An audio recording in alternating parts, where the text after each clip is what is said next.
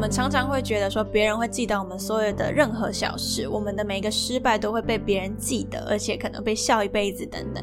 说实在的，没有人真的那么那么的会去把你的缺点放大，或者是说，没有人会那么认真的去记好你人生所有事情。最在意失败的人，永远只有自己，而不是别人。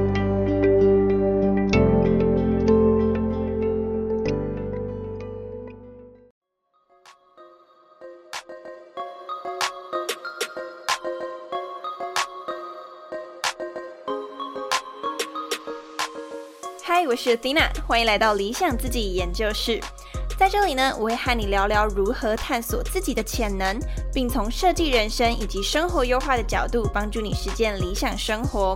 准备好过上你的理想生活了吗？和我一起听下去吧。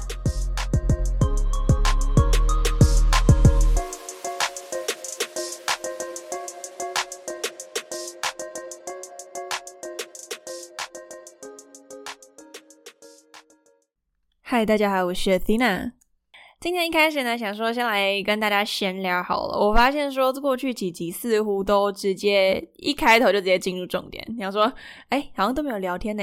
所以呢，我就想说，那今天来聊一下天好了。对，那会不会大家想说，不要直接给我重点，不要聊天，不要废话，少废话。Anyway，但是呢，我想说今天还是聊一下啦，就是想要跟大家分享一下我现在的近况。就是在前两个月啊，我就是专注在呃研究所的适应上面嘛，之前有提到。那最近的话，因为在我台南租屋住的地方，其实环境是非常的嘈杂的，我根本没办法找到一个很好的录音环境。对，所以说啊，我这一次四月初呢，就有一个春假，一个小年假这样子。所以我就决定一口气录好几集的 podcast。我的目标呢是在这个假期里面录出十二集内容，非常非常的多。那你想说哪来那么多灵感？对，的确也是没有太多的灵感，所以就变成是大概三月的时候，从三月初开始，我就偶尔想东想西，然后就想到一个东西，就把它记下来，然后这样一路记记记，然后就发现哎，差不多也十几集了。那还有在这个连假的时候，就可能一天先发想个两集，想说内容要怎么样的去呈现，然后接下来就隔天马上录音，录完之后晚上再赶快想隔天那两集要怎么讲。对，所以我发现这阵子的状况大概呃就是这样子。那我现在是四月初的时间，然后就一路录了啊十集、十二集之类的，目前也才大概录到八九集了。所以呢，就希望能够达成这个里程碑。所以就发现哇。好希望有一个好的录音环境，就是在台南。如果有人有推荐的，欢迎告诉我。对，然后希望便宜一点，我真的是不想花太多的钱。但是至少我回家回新竹的家还是有办法去录音的。所以我这几天的状况其实也没有放到什么假的感觉哦，就是基本上和家人聊完天啊，吃完饭之后，我就说嗯。我要回去录音了，就是就上楼，赶紧就是继续去产出。那先聊完之后呢，接下来我想要聊聊今天想要跟大家谈的主题哦。那这个主题，我觉得对我而言，这个思维的转变呢，也帮助我非常非常的多。在我们日常当中啊，有时候我们很害怕失败，或者是说我们很害怕挫折，我们就觉得说失败是一个很严重的事情，最好这辈子都不要碰到它。那以前我也是这样子啊，我也是很害怕，就是没有人想要失败的，失败很痛苦啊。但是呢，就会发现说，其实不知道怎么样的去面对它，就是我们不敢行动，是因为我们害怕失败，所以变成是我们因为害怕失败，所以更少的去行动，那就会蛮可惜的。那所以说，我觉得我们要怎么面对失败这件事情呢？其实是非常的重要，在心态上面需要去做一个转换。有时候我们在讲面对失败，有时候都会跟你说啊，再多一点勇气啊，或者是说啊，失败其实是成功之母啊，或者是说失败有很多收获啊，等等。这是一个我们在谈说面对失败啊，很常会去讲的几个切入点。那我觉得这几个点也蛮棒的。不过我今天呢，想要从另外一个切入点去谈这件事情，就是呢，我想要先跟你聊去面对另外一件事。然后，当你另外一件事情可以面对之后呢，你再回过头来，你或许会比较有机会面对失败。稍微会绕一点小弯路，但是我觉得它对于我而言呢是蛮有帮助的。那我猜测有些人状况或许也会受用。今天的一个思维的转换就是说，当你觉得成功是为了展现给别人看，那你也会因此害怕失败。怎么说呢？如果说你今天呢，就是你做出的任何努力，你可能就是会期待自己有成就，以期待自己成功嘛，这一定是每一个人所向往的。那当你今天的成功，其实有一部分是为了展现给别人看，有可能是你想要和别人炫耀，或者是说你想要让别人知道你有多厉害。当你保持这样子心态的时候，其实你也会相对更加容易担心被别人嘲笑。为什么呢？因为当你今天做一件事情，你是为了炫耀给别人看，那那个背后的前提是什么？就是你觉得别人会看你。当你今天觉得你做得好，然后可以炫耀给别人看，这一件事情成立的前提是你觉得别人会看你。所以，当你觉得别人会看你的一个情况下，你会很害怕失败，因为你觉得当你失败了，别人也会数落你，或者别人也会嘲笑你，因为别人一直在看你。那这个切入点，我个人觉得是还蛮有意思的。就有时候我们觉得我们要先面对失败这件事，我在想，我们其实有时候要先去面对的东西，反而是我们。那个爱炫耀的心，跟我们爱展示给别人看的心，对，就是有时候啊，我们其实都会觉得说，啊，我今天做的好，我就要跟别人讲，在脸书上发个文啊，然后等大家来啊赞美我啊，等等。当你保持这样子的心态的时候，也相对的，你今天啊做错一件事情，你也觉得人家会准备要去嘲笑你，准备要去看你的笑话。所以说，当我们今天觉得成功呢是与他人有关，这个时候你也会觉得失败与他人有关。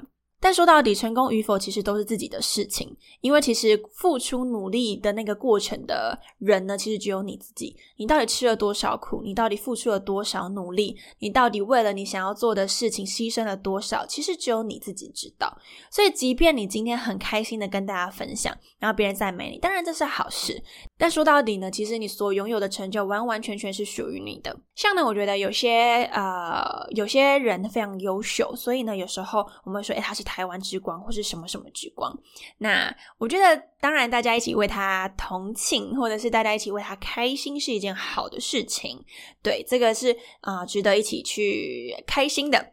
那有时候我也会换另外一个角度思考，说，其实如果我是他，我会想说，其实真正一直以来努力的是我，最后那个成功，其实说到底是属于我的，还是属于大家的呢？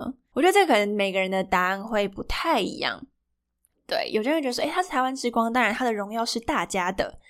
那这个部分，我觉得可以再去多思考一下，或者是说，会不会不是这样的？那我觉得这部分就是开放给大家各式各样的一个想法。那对于我而言呢，我觉得无论今天他成功或失败与否，就是今天有一个很优秀的运动选手也好啊，音乐家也好，他成功与否，我觉得那都是属于他的。跟我无关，因为我并没有经历过他那些辛苦的过程，然后我没有体验过他为了他想要做的事情牺牲了多少时间，所以今天他成功了，OK，我可以为他恭喜，但这成功完完全全属于他。如果他今天失败了，我可以安慰安慰他，那要承担失败的角色呢，也还是他。所以同等的，假设有些人可能。比赛表现的不好，那很有可能就会观察到一些人会开始去在网络上去攻击他，或者是说嫌他，就是嫌他东嫌他西啊，想说怎么没有表现好。但说实在，人家的失败真的是不关我们的事情，真的不关我们的事情。但是很多人就会去花自己的宝贵时间去去给予一些指教。那对于这样的状况啊，所以说，当我们今天觉得。别人的成功或失败与我们有关，我们同等的会觉得我们的成功与失败跟别人有关。那当我们觉得成功、失败与否和别人有关的时候，那我们接下来做每一分的举动都会去考量别人的期待，或是考量别人会不会来骂我们，或是别人会不会赞美我们。那这样就会变成一个情况，是很常会活在别人的期待之下。对，然后同时你也会一直在追求下一个掌声。然后你迟迟没有办法好好给自己鼓掌，因为你觉得真的赞美跟真的掌声要来自于别人。那接下来你一样也会很害怕失败，因为你觉得失败了会被别人批评，然后你觉得失败了可能别人会说三道四等等，然后你失败了也会同等让别人丢脸。那后来我意识到这件事情之后啊，我就稍微调整。不得不说，我必须很老实说，以前啊，我在脸书上面或者在网络上面，我有时候也会就是把自己的想法打上去，我就有一种，诶，我也要来表达我的想法。但我现在渐渐不做那件事情了，因为我觉得不受别人干扰的前提是自己不要去轻易的觉得自己有能力干扰别人的人生。所以我到后面其实慢慢的就不会去发文，甚至我现在几乎不留言的。我我会去看说，哎，发生什么事情，然后大家家态度是什么，但是我完全不会去留言。顶多留一些狗狗、猫猫的影片之类的，就是那种可爱，就是不伤不伤任何人，然后就带给世界美好的东西，我才可能会去留言。剩下的东西，啊，我都不太会去留言，或者是给予建议。就是当轻易的会去给别人建议的时候，其实会觉得说，诶，我可能在掌握别人的人生。那我们同等的也可能让别人去掌握我们的人生，所以变成是当我不再去。试图影响其他人的时候，我也慢慢的可以不受别人的影响，因为我觉得你就留你的言，然后我做我的事情。对，当然有些好东西，有些好的建议我们可以参考，但是呢，其实啊，整理完之后，如果确定自己要的东西是什么，我们就好好去做就好了。所以我们需要先理清一件事情：今天无论你成功与否，都只跟自己有关，都跟别人没有关系。或许别人会为你感到开心，那开心是一回事，然后但是自己去承担起那一些喜怒哀乐、成功与否的那一些情绪，都是自己的。那有人可能就会有一个疑惑，说：分享喜悦错了吗？我有时候我就只是想要跟大家分享我的一个成就啊，或者是说分享我的一个成果。我觉得这个部分是完全没有问题的。主要不是在分享喜悦这件事情上，我觉得我们可以回过头来去思考，说我们分享的动机是什么？有两个动机哦，你可以看看你是哪一个。一个呢是我想要共享开心，我想要让大家一起来体验这一个喜悦。第二个心态叫做快来看我有多棒，快来看我有多棒。对，就是这两个粗分的一个心态，你可以去检视一下自己是哪一个心态。如果你今天是第一个，就是我想要共享开心，那其实你在分享的过程，或是无论别人赞美与否的过程，你都会觉得开心。OK，但如果是快来看我有多棒的这个心态的时候，那你在发文啊，或者是你在分享的过程，只要你没有获得赞美，甚至你得到了一个批评，那你就会突然觉得天崩地裂，你就会觉得为什么没有人说我很棒？对，所以这两个心态，我觉得需要去澄清一下。所以分享喜悦，我觉得本身不是那个点，就是我觉得让大家一起开心啊，让大家一起喜悦，就像为国争光的选手们，然后大家一起为他开心，我觉得这样子也是一件很棒的事情。对我觉得今天主要讲的重点是在于说，喜悦是可以共享的，但是成功与否，最终都是属于个人的东西。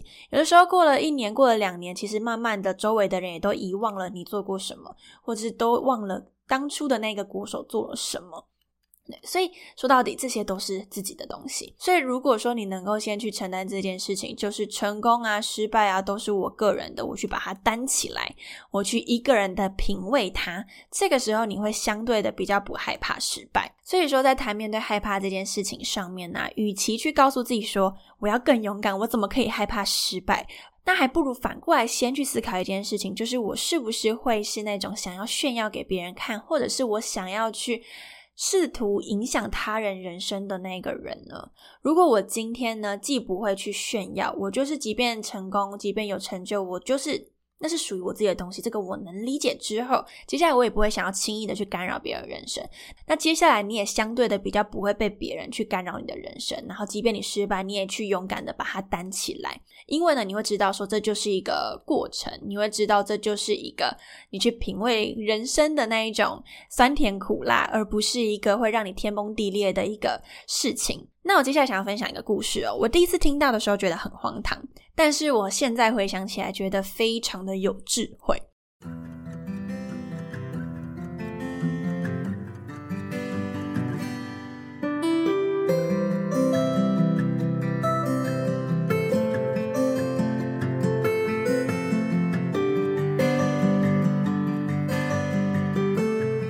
我第一次听到这个故事的时候，大约应该是在高三大一的时候，就是十八十九岁的那一个年纪。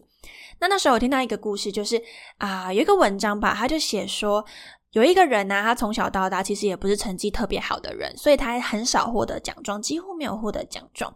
但有一天他就想说，为什么我一定要等人家发奖状给我呢？我可不可以去设计属于自己的奖状？所以呢，他就当自己表现好的时候啊，他就把它记录下来，然后呢，去为自己设计奖状，然后颁奖给自己。然后设计了可能七八个奖状啊，可能跟课业进步啊，可能跟做任何事情都有关。因为我具体也忘记了他的细节，就是他到底帮自己颁了哪些奖。但是简单的概念大概就是这样：他为自己去设计奖状啊、奖杯啊等等，然后送给自己去鼓励自己。在十八、十九岁的时候，我听到我会觉得很荒唐，我会觉得说，怎么会有人觉得自己设计给自己的奖状有意义呢？那时候我的想法是这样，我也想说，嗯，这有什么感觉？就是这有什么好开心的？又不是别人给我的，为什么给自己奖状是一件值得开心的事情？然后他怎么这么自得其乐？怎么办到的？我无法想象，无法理解。经过了好几年，然后来到现在。我在看这个故事之后啊，我就觉得他好有智慧。你可以想象，就是当今天没有人颁奖给你，然后你为自己设计奖状，你可以去肯定自己的优点，即便没有人赞美你。接着你把它设计成奖状之后，送给你自己，然后你同时感到喜悦。这件事情是多么的不容易，而且他要多么的。啊，能够去觉察自己的好，而且能够放下别人的期待，他才有办法做到自我肯定的这件事情。如果他一心呢，还是想要等待别人给他奖状，那他设计完奖状，可能自己也不会有太大的感觉。那他可能在等待别人给他一些奖赏，或给他一些奖状啊、奖杯啊、奖金啊等等，才来足以证明他是一个足够优秀的人。但他不等这件事情，他从自己开始做到现在的我，就是。为自己肯定，现在的我呢，就是去看见我好的地方，所以他就是一个开始慢慢的不在意别人的眼光，那他自己去给自己一些成功的表扬。那可能失败的时候，或许我们也可以做一样的事情。今天我们啊表现不好了，那这时候我我有办法承接住这一个挫折的时候，我们也可以颁给自己一个奖状，就是我可以顶住这一次的。挫败，我可以顶住这次的挫折，那这个也是一个非常难得的事情，然后这也是一个值得肯定的一个特质和能力，因为并不是每个人遇到挫折都有办法顶住的。那如果你今天有办法顶住，那我觉得就很值得给自己掌声，很值得给自己一个奖状和一个嘉奖等等。所以说。啊，同样的一个故事，我在不同的年纪去听啊，我的感触简直是一百八十度。就是我以前就觉得好哦，那我就直接听过去，我就觉得说我要继续继续等别人发奖状给我了，我就也没有要理会这个故事。但现在我去看，我就觉得特别的有智慧。说到奖状这件事情，我觉得也可以邀请大家再思考一个问题哦，就是发奖状的人呢，他们都是什么样的人？然后以及奖状通常是在什么样的情况下产生的？之前我看到一个梗图，嗯，算梗图吗？应该说它是一个呃讽刺画，就是国外有很多画家喜欢画那种写实的讽刺画。那有张图我觉得特别有趣，然后他就是画一个输送带。输送带就是会一直跑产品出来，就是我们可能在工厂里面呢制作完的产品就会用一个输送带送出来。那上面呢就会产出一模一样的东西嘛，因为是产品。那在这个输送带上面有好几个箱子，好几个纸箱，每一个纸箱里面装着一模一样的奖杯，然后每个人就在等着去拿那一个一模一样的奖杯。我那时候看到这张图，我觉得哇，真的是好有内涵的一张图。其实有时候你去想想那一些创造奖杯或奖金的人，当然他们一定有一个初衷是想要鼓励人，这个我是不得否认的，以及它是一个好事。那同时，我们也要去留意的一件事情是，其实这个社会一直在有各个地方创造出奖金、奖状、奖杯等等。我们今天要去追求它是追不完的，而且有时候我们追求的东西很有可能就是不同的单位在创造一样的东西。对，那说实在，我们什么时候才能够放下别人给予我们的奖杯，开始自己去肯定自己呢？或许就从今天开始吧。就是有没有可能你为自己创造一个独一无二的奖杯？不一定是那一种很高级的材质做成的，你可以是用花做成的，可以用呃木头做成的，可以用啊你用手绘画一个 NFT 图 也 OK，就设计一个自己喜欢的奖状给自己。如果我们开始能够做到自我肯定，开始去看见自己的好与坏的时候。我们慢慢能够放下别人的一个想法和期待。那这时候，我们也更加能够勇敢的去面对自己的失败。那以上就跟大家分享这个想法。然后最后最后可以小补充哦，如果你真的再觉得，哎，我的失败真的我没办法接受，好像我的失败就会让别人就是记得很久啊，很丢脸等等。我想邀请你去思考一个问题哦，我想邀请你去思考说，请你帮我回想你国中那个班级。里面座号二十号的那一个人，请你随意举出他做的任何一件糗事。这个时候你一定会想说，二十号是谁？对，想说，嗯，二十号是谁？我 先别说糗事了，我连他是谁我都不知道。OK，所以这的确也是我们日常的状态哦。我们常常会觉得说，别人会记得我们所有的任何小事，我们的每一个失败都会被别人记得，而且可能被笑一辈子等等。说实在的。其实，在别人的视角里面，就像你现在呢无法回想起二十号他做过的糗事一样，没有人真的那么那么的会去把你的缺点放大，或者是说，没有人会那么认真的去记好你人生所有事情。最在意失败的人，永远只有自己，对，而不是别人。核心的呢，面对失败这件事，更重要是要去放下自己心里的那一个担心、害怕，或者可以说是自尊。那今天这一集呢，就跟大家分享到这边，就是希望对大家有帮助。如果你有任何的想法，欢迎来到我的 IG Athena 点二零四 a t h e n a 点二零四，跟我分享你听完这一集的想法。那我们这集就到这里喽。